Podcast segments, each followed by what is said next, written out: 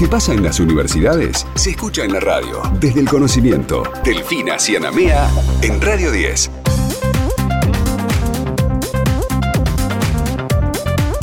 Y ahora desde el conocimiento vamos a hablar de un virus que afecta a muchos hombres, a muchas mujeres. Estamos hablando del virus del papiloma humano. ¿Y por qué traemos este tema? Porque un equipo de la Universidad de Quilmes está desarrollando un método de detección temprana de este virus que es la causa más común del cáncer de cuello de útero.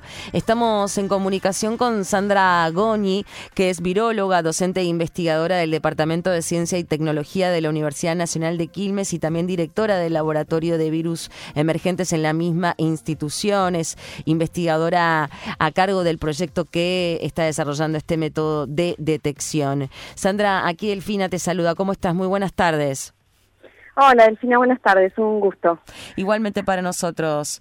Eh, obviamente siempre que uno habla de este tema que es bastante popular, es, está bueno eh, refrescar un poco de qué se trata este virus del, del BPH que afecta a hombres y a mujeres y preguntarte un poco sobre cómo se manifiesta y los distintos grados que tiene, porque si mal no entiendo, algunos casos son más complejos y otros no tanto, ¿no?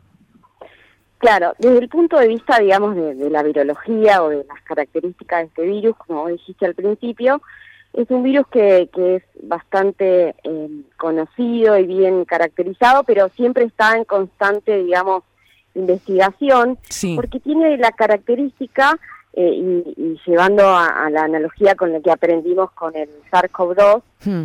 tiene muchas variantes, ¿sí? Han, surgido a lo largo de, toda la historia de, coevolución, de compartir, digamos, con, con las personas humanas eh, la vida, eh, ha, ido generando muchas variantes que en este caso de este virus en particular se denominan genotipos. Y esos genotipos, eh, a, lo largo de todas las investigaciones que se han desarrollado en, la clínica, ¿no? En, la parte más, más médica, lo que se ha visto es que hay muchos que son o, pueden identificarse como de alto riesgo y esos son los que tienen, digamos, un mayor foco en las investigaciones porque están más vinculados con el desarrollo de cuadros clínicos de cáncer de distintos tipos, ¿no? Y vos nombraste, digamos, al que nos convoca en esta, en esta oportunidad, que es el cáncer de cuello de útero. Y después están los de medio riesgo, que hay, digamos, algunas, eh, algunos indicios de que podrían estar involucrados en el desarrollo eh, de cuadros de, estas enfermedades, pero, digamos, no hay evidencias tan contundentes como lo que ocurre con los de alto riesgo, y los de bajo riesgo serían los de la otra categoría. Entonces, digamos, esa es como una clasificación inicial para tener un panorama, digamos, de, cómo es que nos afectan en, nuestra salud, ¿no? Claro. No, digo, es, es muy normal que la detección de este virus se dé quizás eh, en un momento en el que es un poco tarde, en función de qué han empezado a desarrollar este nuevo método. Eh, en general, digamos, todos los planes eh, que hay de, monitoreo o, de vigilancia epidemiológica de cómo eh, va recorriendo este virus en este, los territorios, em, hay, digamos, una varias opciones, ¿no? Uno, digamos, tiene esta, esto que, nos convoca, que es la detección temprana, y también están los planes de vacunación, ¿no? que eso es muy importante traerlo porque eh, la vacuna se introdujo en nuestro país en el 2011 y ya hay, digamos, hay 10 años, bueno, un poco más, eh, 12 años recorridos con vacunas y, eh, ahora empieza a haber estudios de eh, el impacto que, que, ha tenido esa vacunación en disminuir la cantidad de casos de, de. HPV o cáncer de cuello de útero, ¿no? Sí. Pero otra herramienta que es clave es detectar tempranamente porque, digamos, lo que hace es como un poco distribuir la carga que hay con la cuestión de la atención médica primaria, ¿no? Sí. Es una herramienta porque el tema son los tiempos, ¿no? Lo que vos decías, por ahí no es que es tarde, sino que ya hay una infección que está instalada, ¿sí? Sí. Y, hay una, una evidencia, eh, hay eh, una dolencia que se tiene que detectar en un consultorio médico. Claro, y una complejización, me imagino, tal cual, ¿no? Tal cual.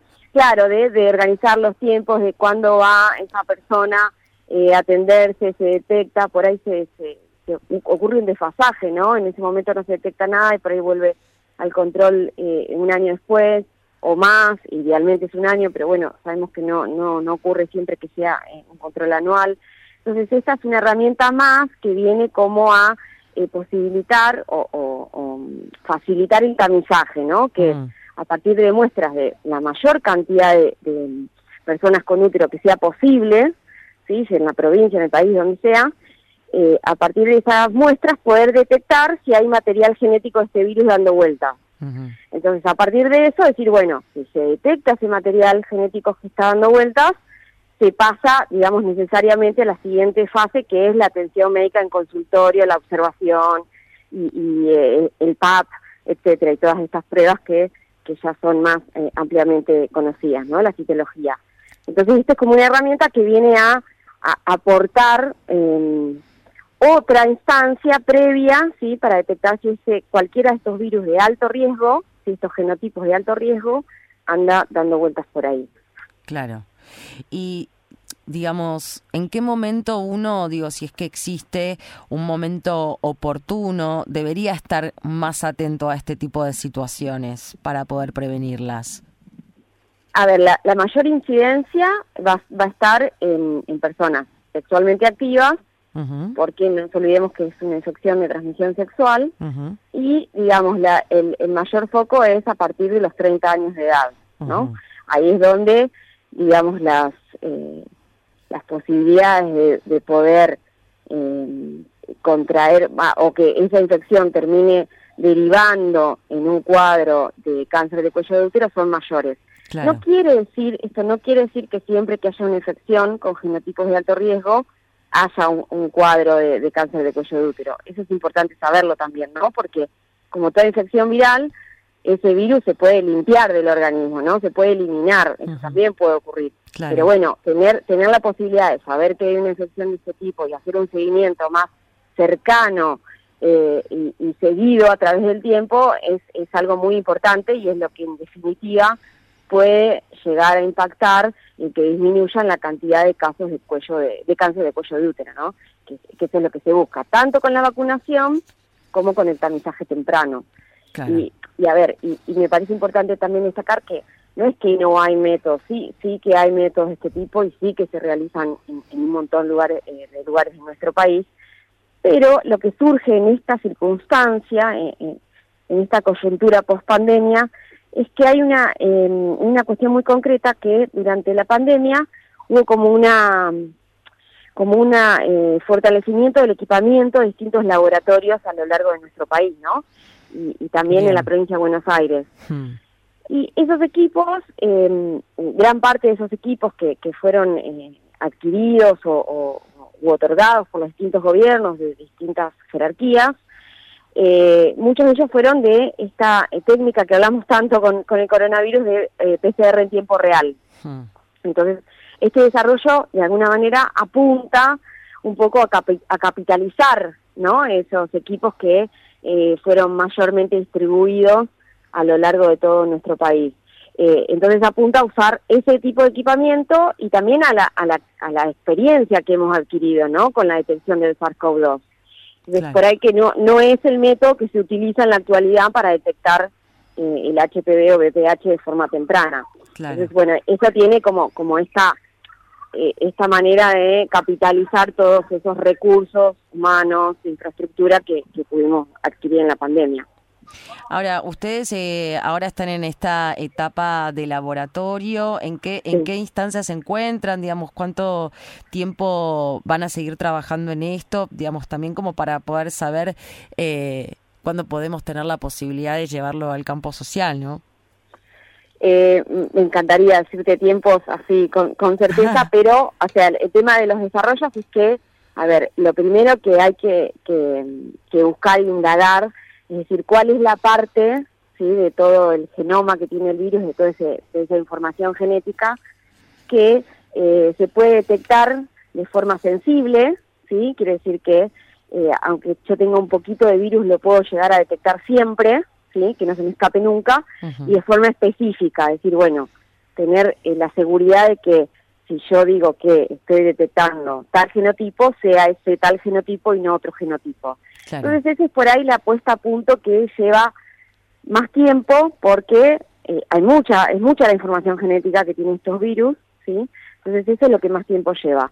Pero ahí eh, aprovecho por ahí a, decir que dos de los genotipos de mayor relevancia clínica son el HPV16 y el HPV18, ¿sí? Esos, son todos con números los genotipos.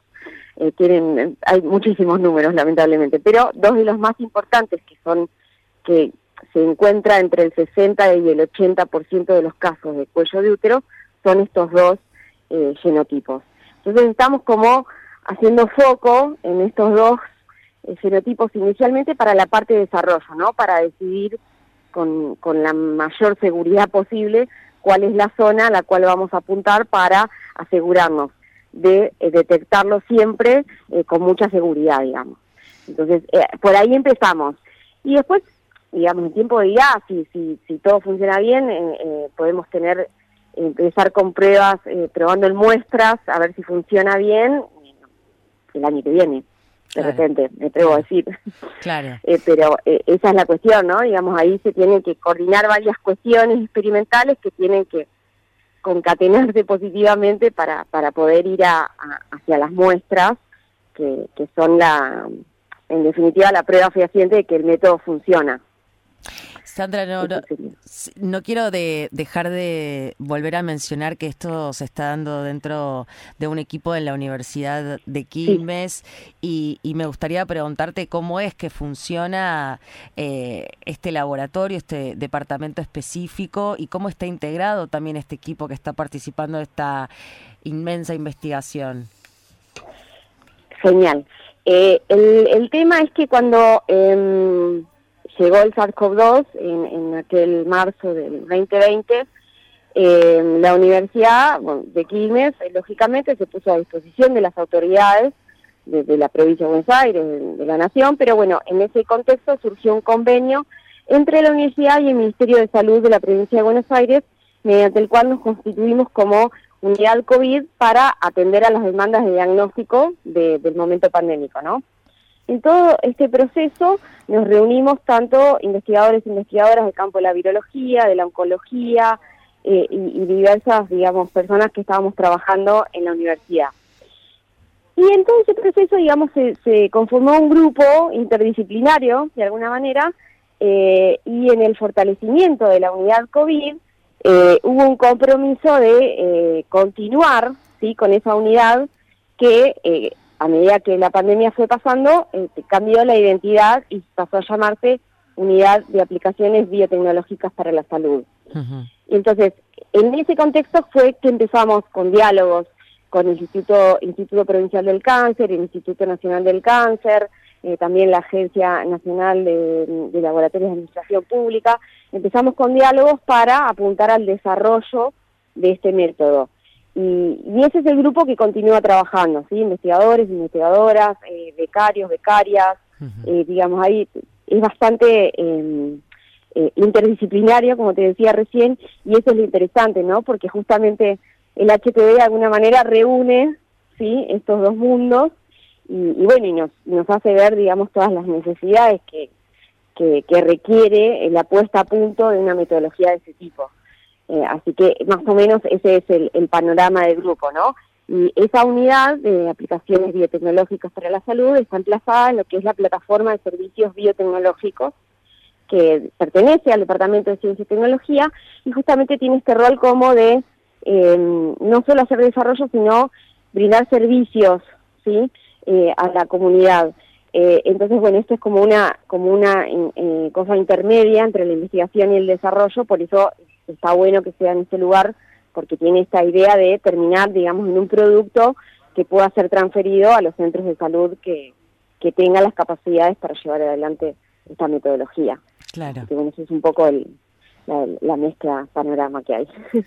y también está bueno que, que, lo hayamos podido charlar aquí en este espacio, en este programa, para dar a conocer que es esas cosas que también se hacen dentro de las universidades, que muchas veces no tienen gran, gran llegada, así que nos encanta que hayas podido estar aquí en el programa charlando con nosotros sobre esto. Sandra, te agradecemos muchísimo. Por favor, gracias a ustedes por el espacio y, y bueno, la verdad que se hacen muchísimas cosas en nuestra universidad pública y es un placer poder compartirla con ustedes. Muchísimas gracias, abrazo enorme. Abrazo, adiós. Adiós. Estás escuchando Desde el Conocimiento con Delfina Cianamea en Radio 10.